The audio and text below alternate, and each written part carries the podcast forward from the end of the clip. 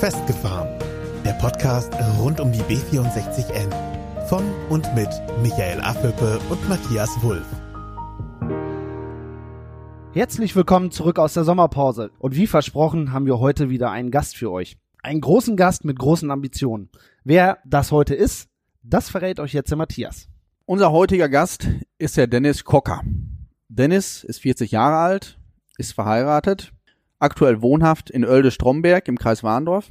Nach dem Abitur im Jahr 2000 studierte er Rechtswissenschaften an der Universität in Münster. Aktuell ist er Rechtsanwalt in einer Kanzlei in Hamm. Sein politischer Werdegang. Er war langjähriger Vorsitzender des Ortsvereins Hessen Nord für die SPD. Seit 2004 ist er Ratsmitglied für die SPD in der Stadt Hamm. Dieses bis zum 31. Juli 2019. Von 2014 bis 2017 war er zusätzlich Vorsitzender des SPD-Unterbezirks Hamm. In seiner Freizeit findet man ihn des Öfteren auf dem Fußballplatz, wo er als Leistungsschiedsrichter fungiert. Weitere ehrenamtliche Tätigkeiten zählen ebenfalls zu seiner Vita, würden den Rahmen der Vorstellung aber jetzt sprengen. Dennis, kurze Frage vorab. Haben wir dich angemessen präsentiert? Weltklasse. Okay. Jetzt haben wir ein paar kleine Fragen für dich. Und zwar, die erste, was war das letzte Konzert, was du besucht hast? Boah, soll ich das ehrlich sagen? Ich glaube, es war Helene Fischer. Okay. Helene Fischer in Hamburg. Ist schon ein paar Jährchen her mit ein paar Freunden, aber war sehr lustig. Aber du bist nicht prinzipiell nur Helene Fischer. Nein, ich höre alles, also ich höre gerne deutsche Musik, aber tatsächlich querbeet von Schlager bis Pop. Das ist so Okay. am liebsten. Die nächste Frage. Bayern oder Borkum? Wo geht's für dich hin in den Urlaub? Borkum. Wobei Nordsee, Borkum weniger, aber Nordsee definitiv. Und dort dann lieber Camping oder ins Hotel? Hotel. Steak oder Salat? Steak. Bier oder Wein? Äh, Wein. Okay. Und bayerisches Bier. Das ist süffig. Tatort oder Rosamunde Pilcher? Tatort. Je tatsächlich jeden Sonntag, wenn ich nicht auf dem Sofa einschlafe. Und jetzt unsere letzte Frage. Was ist denn dein Lieblingspodcast? Natürlich neben Festgefahren. Gibt's da noch einen anderen? Dennis, jetzt bist du ja hier, weil du ein ambitioniertes Ziel hast. Du willst Landrat werden. Erzähl unseren Hörern doch mal eben kurz, wie es dazu kam und was dich angetrieben hat, diesen Schritt überhaupt gehen zu wollen. Also ich will nicht nur Landrat werden, ich werde Landrat. So. Ich war ja nun lange politisch schon vorher aktiv und ich bin dann zurück in den Kreis Warndorf gezogen, wo ich ja auch ursprünglich herkam und nicht mit dem Ziel, Landrat zu werden. Ähm, aber ich habe natürlich gemerkt, dass politisch einiges nicht so läuft, wie es vielleicht laufen sollte. Und ähm, meine sozialdemokratischen Kontakte sind nach wie vor groß gewesen. Ja, und dann bin ich gefragt worden ähm, von der SPD, den Grünen und tatsächlich auch von den Linken, so übrigens sogar von den Piraten, ob ich nicht mir vorstellen könnte, hier zu kandidieren. Und den Ausschlag hat dann der Amtsinhaber selbst gegeben, denn nachdem ich so zwei arrogante Interviews in der Zeitung gelesen habe, nach dem Motto, ich trete wieder an, das ist jetzt sinngemäß äh, gewesen, ich trete wieder an und wenn überhaupt einer eine Chance haben will, müssen schon irgendwie alle anderen zusammenkommen, habe ich gesagt, okay, dann wird's Zeit, ähm, hier mal einen Wechsel herbeizuführen, denn der Kreis gehört nicht einer Partei und schon gar nicht einer Person. Jetzt haben wir ja in Zeiten von Corona einen Lockdown gehabt im Kreis Warndorf. Und äh, für viele von uns war es eigentlich tatsächlich auch erstmal so, dass man den Posten des Landrates eigentlich das erste Mal so richtig live wahrgenommen hat. Erklär uns doch mal bitte einmal kurz und knapp die Aufgaben eines Landrates. Also der Landrat hat ja zunächst mal eine Art Doppelfunktion. Zum einen ist er Verwaltungsspitze, also für die klassischen Verwaltungsaufgaben. Das ist insbesondere, das haben wir jetzt im Lockdown gemerkt, Gesundheitsfürsorge, auch Katastrophenschutz. Zum anderen ist es auch eine politische Rolle, wenn es um Entscheidungen geht, ähm, die im Bereich der weiterbildenden Schulen liegen. Wir haben auch noch eine Aufgabe, das Kommunale Jobcenter ist auf Kreisebene angelegt. Also es sind im Prinzip die überregionalen Aufgaben, die die Kommune nicht selbst hat. Dann ist es darüber hinaus Aufsichtsbehörde in Anführungsstrichen für einige Tätigkeiten für die Kommunen und es ist in vielen Bauangelegenheiten eine Zustimmungsbehörde. Und was man, glaube ich, wenig weiß, tatsächlich ist der Landrat auch ähm, Herr der Kreispolizeibehörde. Und was prädestiniert gerade dich für diesen Posten? Also ich glaube, zum einen habe ich eine Menge Verwaltungserfahrung, zum anderen glaube ich, als Jurist äh, einen ganz guten Ausbildungsgrad zu haben. Und was mich, glaube ich, vom aktuellen Amtsinhaber unterscheidet, ist klar, dass mein Pro ist, ich gehe auf Menschen zu und ähm, ich will mit allen Leuten ins Gespräch kommen. Und ähm, ich betrachte den Kreis nicht als mein Eigentum. Wenn man sich die aktuelle Politik des Amtsinhabers anguckt, ist da wenig gucken nach links, wenig gucken nach rechts und nach dem Motto, ich sage jetzt, wo es lang geht und egal, welche guten Ideen auf der linken und auf der rechten Seite sind. Und das ist ein klarer Unterschied. Ich glaube, dass Politik heutzutage nur funktioniert, wenn man miteinander ins Gespräch kommt. Es gibt eine Ausnahme, nämlich ganz rechts. Das ist so ziemlich das Einzige, mit dem ich nicht rede. Und ansonsten fährt man gut dabei, wenn man den Kreis und seine Mitarbeiter als Team versteht. Aber wie du vielleicht schon mitbekommen hast, bist du hier bei uns in diesem Podcast, wo es sich schon um diese B64N dreht. Wie ist deine Einstellung zu diesem Projekt? Das ist eine ganz äh, interessante Anekdote. Als ich gemeinsamer Kandidat ja auch von den Grünen wurde, hat äh, die grüne Vorsitzende gesagt, immer, du brauchst bei uns allerdings gar nicht erst als gemeinsamer Kandidat anfangen, wenn du nicht eine klare Positionierung gegen die B64N hast.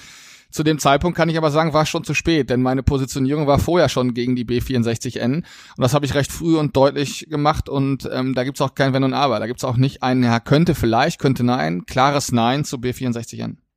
Was würdest du denn im Hinblick auf die B64 unternehmen, wenn du Landrat wärst, wirst, wie auch immer? Also das ist eigentlich ganz einfach. Ich glaube, aktuell haben einige Politiker so ein bisschen das Gefühl, naja, wir sind ja gar nicht originär zuständig für den Bau und die Umsetzung der B64N. Das ist ja eine Bundesangelegenheit und da haben wir irgendwie überhaupt nichts mit zu tun. Das ist aber falsch. Also ein Landrat sitzt ähm, vernetzt in verschiedenen Gremien. Er ist auch auf der Bezirksregierungsebene unterwegs. Er ist auch vernetzt darüber hinaus in Land und Bund. Das erwartet man einfach von einem Landrat. Und dann erwarte ich von der Positionierung des Landrats und auch von meiner Positionierung, dass man dann aktiv sich dagegen stellt. Also nur weil irgendwann mal irgendwas beschlossen wurde, heißt das noch lange nicht, dass man es nicht rückgängig machen kann. Ansonsten übrigens würden wir in Deutschland immer noch über Kohle und Atom diskutieren. Auch die Entscheidungen sind rückgängig gemacht worden. Und wenn man überlegt, dass gerade das, die Planung zu B64N aus einer Zeit stammen, ich wollte jetzt fast sagen, wo die Torpfosten noch eckig waren und die Bälle aus Schweinsleder, aber so ungefähr ist das ja zurückgerechnet, dann wird das ziemlich deutlich, dass es so nicht weitergehen kann. Und das ist auch genau der Grund für dich, äh, dass du gegen die B64N bist, oder gibt's noch, gibt's noch weitere Punkte? Na, es gibt zwei entscheidende Punkte. Ich glaube, dass ähm, unstreitig sein dürfte, dass wir eine Entlastung für die jetzige B64 brauchen. Also wer glaubt zu sagen, die Leute, die gegen die B64N sind, die haben das nicht vor Augen, das irrt. Also um das auch ziemlich deutlich zu machen. Wir brauchen eine Entlastung für die B64. Das ist ja quasi genau das gleiche, was wir auch immer genau. sagen. Genau. Und deswegen ist es auch sehr unfair, mal zu sagen, ihr seid dann dagegen. Das ist völliger Quatsch. Man ähm, braucht eine verkehrliche Entlastung und ich glaube aber, dass die aktuelle Lage auch klimatechnisch zeigt, dass wir genau aufpassen müssen, wie wir mit Ressourcen umgehen, wie wir mit Straßen umgehen, wie wir mit Flächen umgehen. Und das ist ein Punkt, warum ich ähm, neben der Frage, ob wir die, die, die Dimension die, die Entlastung in der Form noch brauchen, ob wir auch genügend auf den Klimaschutz achten. Und deswegen muss es zu einer Veränderung kommen. Michael und, und ich sehen das ja so, man darf nicht immer nur versuchen, irgendwas zu verhindern, sondern man muss auch Alternativen schaffen oder zumindest Alternativen parat haben. Jetzt ist Mobilität ja ein weitläufiger Begriff, aber genau das trifft es ja eigentlich, Mobilität. Was hast du für Alternativen oder für, für andere Wege, um diese B64 zu umgehen und trotzdem eine Entlastung, wie du vorhin gesagt hast, für die B64 zu erzeugen? Eigentlich ist das relativ einfach. Man braucht gar nicht weit gucken. Man muss nur einfach drei Meter neben die B64N gucken. Ähm, du hast recht, man muss das Thema verkehrliche Entlastung B64N oder B64-Entlastung als mehrdimensional sehen. Das ist nicht nur die Frage von Auto. Und ähm, Hedwig Thaner von den Grünen hat mal gesagt, ähm, man darf die Verkehrswende nicht isoliert durch die Windschutzscheibe eines Autos betrachten. So ist das auch. Wir brauchen zum einen eine Reduzierung des Individualverkehrs auf der Straße. Das alleine würde schon zu einer Entlastung führen. Das funktioniert aber nur, wenn der nebenbei laufende ÖPNV vernünftig erstens ausgebaut, anders vertaktet und preisgünstiger wird ganz ehrlich, wenn ich die B64 fahre und zwischen mal durch mal nach Münster fahre, wenn ich dann sehe, dass ich mit dem Auto selbst bei Tempo 50 die Bahn, die neben mir fährt, noch überhole, dann brauche ich mich nicht wundern, warum die so wenig nutzen. Dazu kommt noch, dass die Vertaktung eine Katastrophe ist. Ich will das Beispiel mal sagen. Wenn ich von Warndorf nach Stromberg kommen will und über Münster fahren muss, muss ich beim Fußball gucken, abends schon aufpassen, dass ich um Viertel nach fünf überhaupt eine Chance habe, wieder zurückzukommen nach Stromberg. Vertaktung ist eine Katastrophe. Preisgestaltung auch. Wenn ich von Warndorf bis Münster acht Euro irgendwas zahlen soll, dann ist das wenig lukrativ. Von daher wäre meine Überlegung, ja, Ausbauveränderung der B64 auf jeden Fall, nicht in der Dimension, wie sie gedacht ist. Reduzierung also des Individualverkehrs, Stärkung des ÖPNV, bessere Vertaktung, besserer Ausbau, vielleicht auch an der einen oder anderen Stelle tatsächlich zweigleisig. In Telchte könnte es ein Problem werden, weil es mitten durch die, durch die Gemeinde läuft. Aber ich sag mal, gerade so im Bereich dazwischen wäre auch ein Zweigleis eine hervorragende Variante. Und am liebsten wäre mir natürlich kostenloser ÖPNV in Nordrhein-Westfalen. Ich weiß, es ist ein bisschen schwierig. Als Landrat übrigens nicht umsetzbar alleine. Wir haben mir überlegt, ob wir nicht ein 365-Euro-Ticket anbieten sollen als ersten Schritt. 365 Tage, ein Euro, zumindestens im Kreis Warndorf. Und dann muss der Landrat hingehen und muss gucken, wie ist das mit den Verkehrsverbünden drüber hinaus? Wie ist es nach Hamm? Wie ist es nach Münster? Wie ist es nach Bielefeld und nach Gütersloh? Dann wäre das sinnvoll und dann würden auch Leute umsteigen letztendlich auf die Bahn und dann hätte man die Entlastung, die man braucht. Was denkst du denn zum Thema Fahrrad? Super. Ich habe mir jetzt äh, neu ein Rennrad gekauft. Ich fahre jetzt äh, zweiten Tag Rennrad. Ansonsten war Fahrrad früher nie so mein Ding. Ich habe mir allerdings auch einen E-Scooter gekauft, weil es interessant ist für die Strecken dazwischen. Die Fahrradwege im Kreis sind nicht nur stark verbesserungswürdig, die sind definitiv ausbaufähig. Und auch da übrigens eine Einschränkung. Warum müssen wir eigentlich immer alles zupflastern? Warum brauchen wir hervorragend geteerte Fahrradwege? An der einen oder anderen Stelle wäre es auch naturbelassener deutlich besser.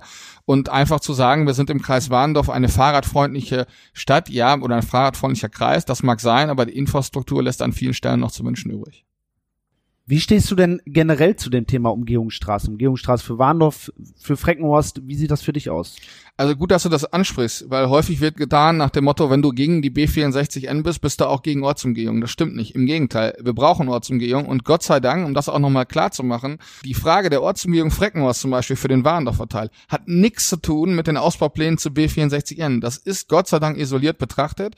Wir brauchen eine Ortsumgehung. Wir brauchen auch im weiteren Verlauf vielleicht eine Überlegung, wie sieht's denn dann weiter aus? Wie sieht's mit Behlen aus? Aber mein Hauptproblem, warum ich gegen die B64N bin, ist diese riesen. Wenn man sich mal überlegt, dass die in Münster, die, bauen ja schon also einen riesen Autobahncharakter, vierspurig, teilweise fünfspurig, muss man sich mal vorstellen. Und selbst bis zur Techte hin, das ist eine Dimension, die übrigens auch die Zahlen, die uralt sind, eigentlich gar nicht mehr hergeben.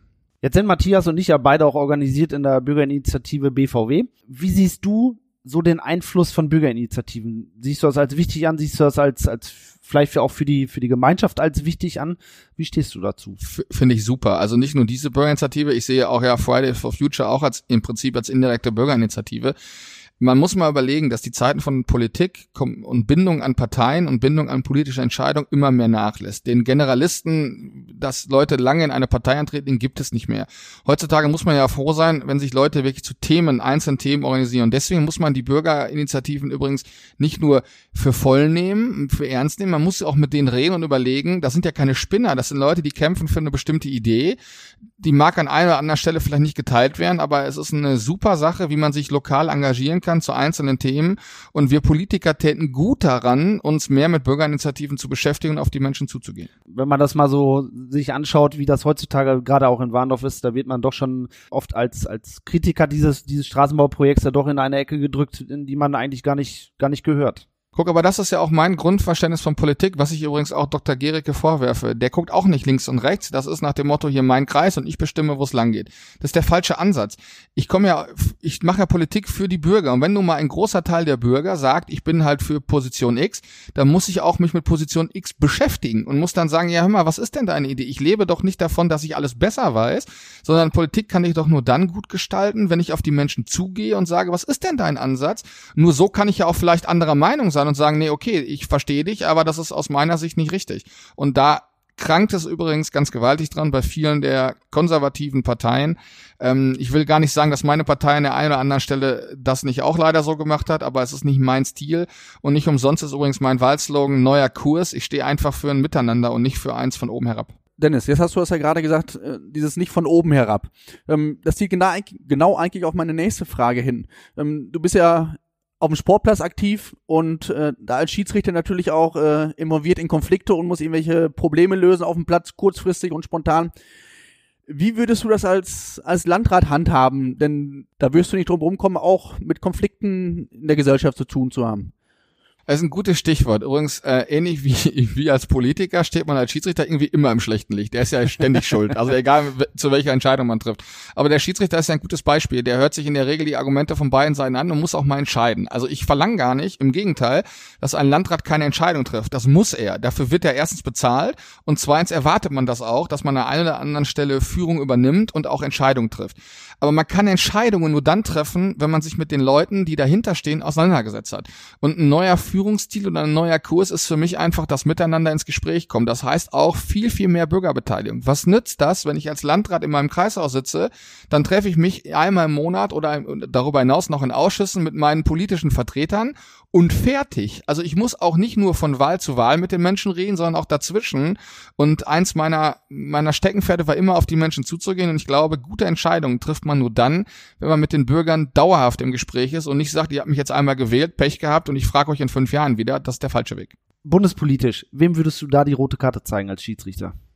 Tatsächlich der FDP aktuell kann ich gar nicht nachvollziehen. Ähm, also ich komme aus einer, aus eigentlich aus einem, ich bin zwar Sozialdemokrat, aber ich bin nicht der linkeste Sozialdemokrat, ich gehöre eher zur Mitte und der als Jurist immer die Freiheitsrechte in Betracht hatte und deswegen hatte ich eigentlich immer gesagt, die damalige sozialliberale Koalition ist was Gutes. Mittlerweile sind die davon ganz weit entfernt.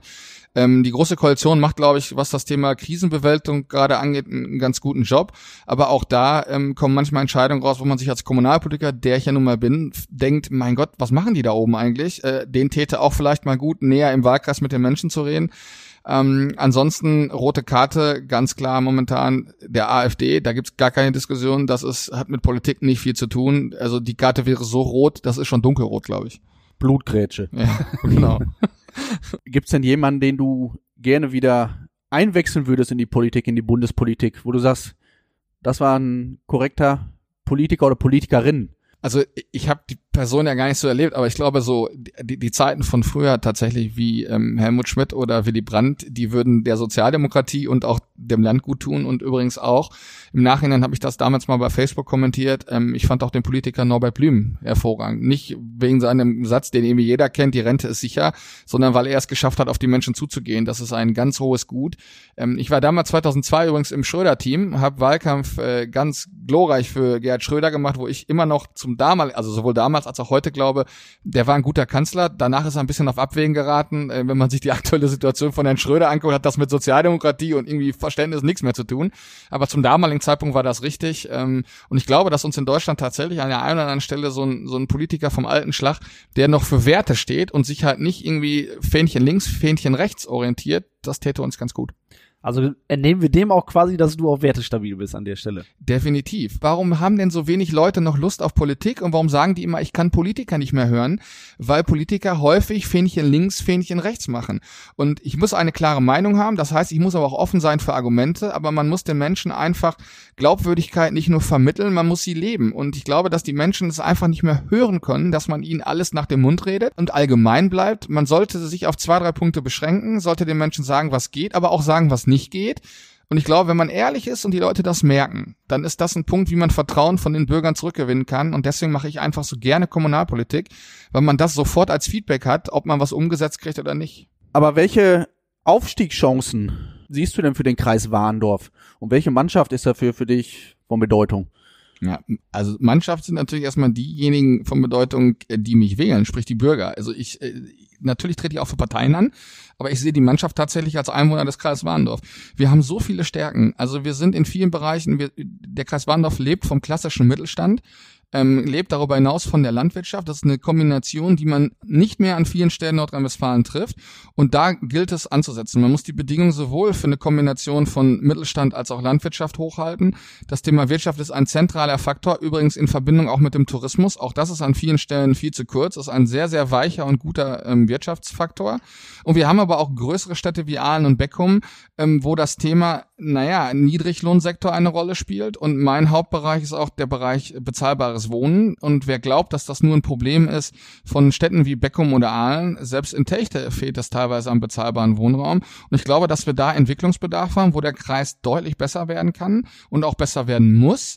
Und es ist nicht nur so, dass man nach draußen sich immer damit rühmen kann, wie toll, wir haben hier Reitsportnationen und wir sind ganz toll. Es gibt leider auch Dinge, die im Kreis Warndorf halt nicht laufen. Und da muss man dran arbeiten. Jetzt wirst du ja im Kreis Warndorf von mehreren Parteien unterstützt. Das sind die SPD, die Grünen, die Linken. Haben wir irgendjemand vergessen? Ja, die Piraten tatsächlich. Ah, also okay. die sind jetzt zwar nicht mehr so groß, aber die haben mich angerufen, haben gefragt und ich habe denen meine Meinung gesagt und haben gesagt, hey, gute Idee. Unterstützen wir auch. Wie real schätzt du denn tatsächlich deine Chancen ein, am 13.09. unser neuer Landrat zu werden? Sicher, Punkt. Also wenn ich nicht dran glauben würde, würde ich nicht antreten. Und ähm, ich glaube, dass das, dass man sich nie so sicher sein kann als Politiker nach dem Motto, hier ist 40 Jahre lang immer CDU gewählt worden, dann ist das auch die nächsten 100 Jahre so. Das ist genau die Mentalität, die mich stört. Und mit mit dieser Variante gäbe es nie einen Wechsel. Und ich glaube, ähm, die die Gegenseite glaubt das. Das ist so Gottes Gnaden. Man ist da hingesetzt und dann ist man irgendwann nicht mehr da. Und gerade diese Themen wie B64N, Energiewandel, Klimawandel, Verkehrswende, Mobilität insgesamt, aber auch Wohnen, das sind alles Punkte, wo sich mehr und mehr Leute sagen, hey, so geht's nicht weiter. Und da muss man schauen, wer zur Wahl geht. Ich weiß, Corona hat das Ganze ein bisschen schwieriger gemacht. Das muss man einfach mal so sagen. Die Herausforderer übrigens Land auf, Land ab haben schwieriger, weil wir einfach momentan nicht die Bühne haben. Also ich, ähm, meine Stärken liegen ganz klar äh, in der Kommunikation. Ich gehe auf Menschen unheimlich gerne zu. Das ist aktuell schwierig. Und wenn man ansonsten Probleme damit hat, mit Menschen zu reden, wie manche Amtsinhaber, ich will jetzt keinen Namen nennen, für die ist das ein toller Wahlkampf. Einfach aussitzen und warten, was passiert. Das ist leider nicht meiner, aber wir gucken mal, was am 13. September passiert. Wir kommen jetzt mal so langsam zu so einem Ende mit unserer Fragerunde. Hast du noch irgendwas, was du den unseren Hörern und den Leuten da draußen mit auf den Weg geben willst? Was liegt dir noch besonders am Herzen, was wir noch nicht besprochen haben? Dass die Menschen wählen gehen. Ich glaube, es ist wichtig, dass äh, man heutzutage seine Meinung kundtut. Und man kann nur was ändern, wenn man an erstens an der richtigen Stelle sein Kreuz macht und wenn man auch hingeht. Und die Leute glauben immer, ja, meine einzelne Stimme ist nicht so wichtig. Ähm, Gerade hier in kleinen Kommunen, ich glaube in Wadersloh war das letzte Mal, dass irgendwie mit 40 Stimmen Vorsprung oder so ist dann jemand Bürgermeister geworden. Es ist wichtig, dass man zur Wahl geht und dass die Leute sich ein Bild machen. Und mir wäre es einfach wichtig, dass sie den Menschen mal zuhören, den Politikern, und gucken, wer erzählt irgendwie Luftblase und wer erzählt tatsächlich was Handfestes und will in diesem Kreis vielleicht was verändern. Wir bedanken uns wirklich sehr herzlich bei dir für deinen Besuch. Wir haben uns darüber wirklich sehr gefreut, dass du als als zukünftiger Landrat so ist es richtig. uns die Ehre erwiesen hast, hier in unserem Podcast äh, teilzunehmen. Wir finden es klasse, dass wir deutlich mehr über dich als Person, aber halt auch als äh, Politiker erfahren konnten. Wir wünschen dir auf jeden Fall für den 13.09. alles Gute, viel Erfolg. Wir hoffen, dass es tatsächlich zu einem Wechsel kommen wird im Kreis Warndorf. Ja, das hoffe ich auch. Erstmal vielen Dank, dass ich hier sein durfte. Ich sag mal, nur durch Leute wie euch lebt ja mittlerweile tatsächlich Politik. Und ihr engagiert euch für bestimmte Themen und ich finde das gut. Und wenn wir als Politiker halt eine Möglichkeit haben, unsere Meinung dazu zu sagen, dann kommen wir gerne. Deswegen, ich muss mich bei euch bedanken und nicht umgekehrt. Und mal gucken, wenn ihr noch ein paar spannende Themen habt, komme ich gerne wieder. Dann als Landrat oder auch gerne vorher noch. Das ist ein Angebot, was wir, glaube ich, annehmen, ne, Matthias? Das nehmen wir. Beim letzten Mal haben wir mit dem Bürgermeisterkandidaten Peter Hökammer Tennis, äh, Tischtennis gespielt. Heute müssen wir wohl auf Fußball umsteigen, aber draußen stehen schon die Tore parat. Also von daher gibt's vielleicht noch eine Blutgrätsche, vielleicht noch eine Ampelkarte. Aber ich denke, dazu wärst du auch wohl bereit, oder? Ich glaube, ich lasse mich schon vorher auswechseln. wir freuen uns auf nächste Woche Donnerstag. Am Donnerstag ist wieder der nächste Podcast raus und wir wünschen euch einen wunderbaren Resttag. Macht es gut. Das war's für heute von Michael und Matthias.